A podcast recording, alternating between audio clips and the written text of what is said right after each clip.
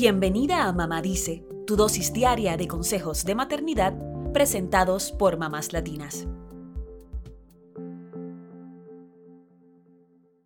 Hablar sobre discriminación racial con tus hijos no es fácil, pero quienes la han sufrido saben que este no es un lujo que se puedan dar. Hoy discutiremos varias definiciones que podrían ayudarte a tener esta conversación, a entender este tema tan complejo y a sumarte al activismo en contra del racismo.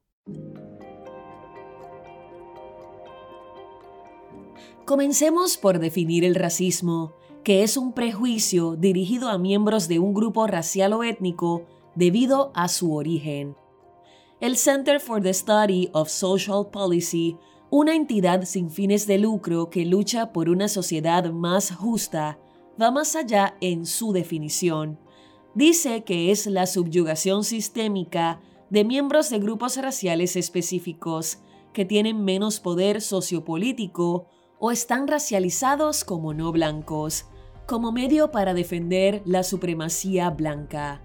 Además, explican que el racismo es distinto del prejuicio, el odio o la discriminación, porque requiere que un grupo racial tenga poder sistémico y superioridad sobre otros grupos de la sociedad.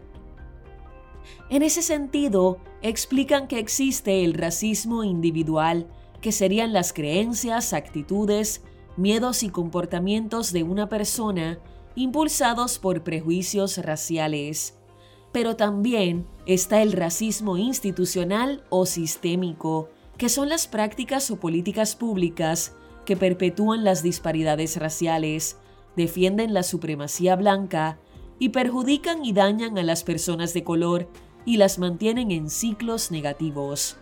O incluso esas prácticas que aunque no sean explícitas, crean ventajas para las personas blancas y desventajas para los que no lo son. No solo los negros experimentan racismo en Estados Unidos, los latinos también han sido víctimas. Sin embargo, muchos reconocen que esta discriminación varía en gran medida de acuerdo al color de piel. Este tipo de discriminación basada en el color de piel es lo que se conoce como colorismo, que es favorecer un color de piel más claro sobre uno más oscuro dentro de un grupo racial o étnico.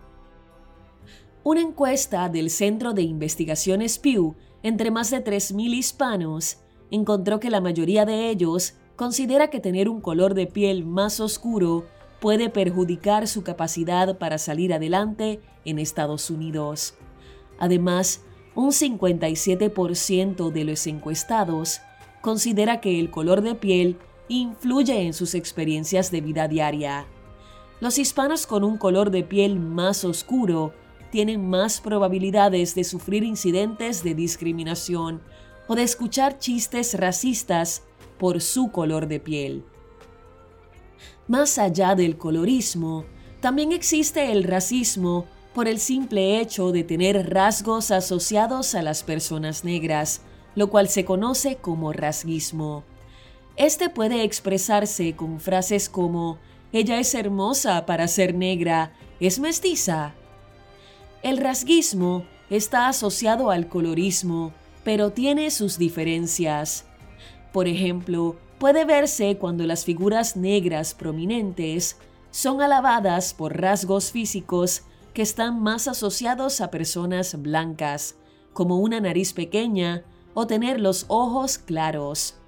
Es como si dentro de los estándares de belleza los rasgos negros o indígenas no pudieran considerarse hermosos, cuando todo esto es una construcción social.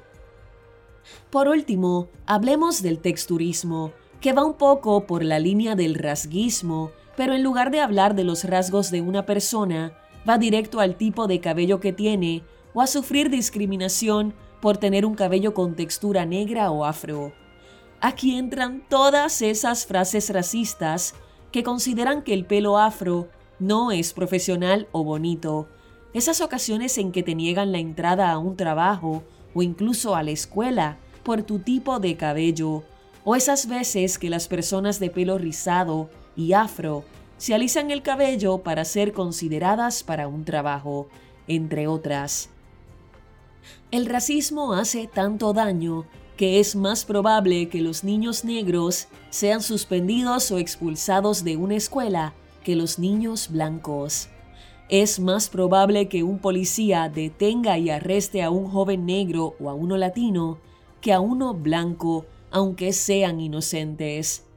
Es más probable que los jóvenes con un color de piel oscuro sufran más bullying que el resto de sus compañeros es más probable que los negros, latinos y nativoamericanos tengan una atención deficiente en los hospitales de Estados Unidos que las personas blancas.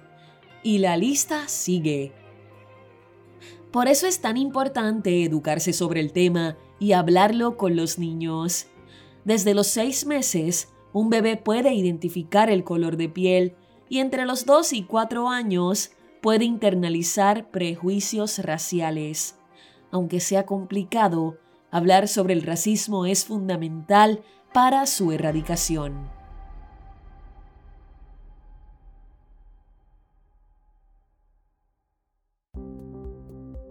Eso es todo por hoy. Acompáñanos mañana con más consejitos aquí en Mamá Dice y síguenos en mamáslatinas.com, Mamás Latinas en Instagram y Facebook y Mamás Latinas USA en Twitter.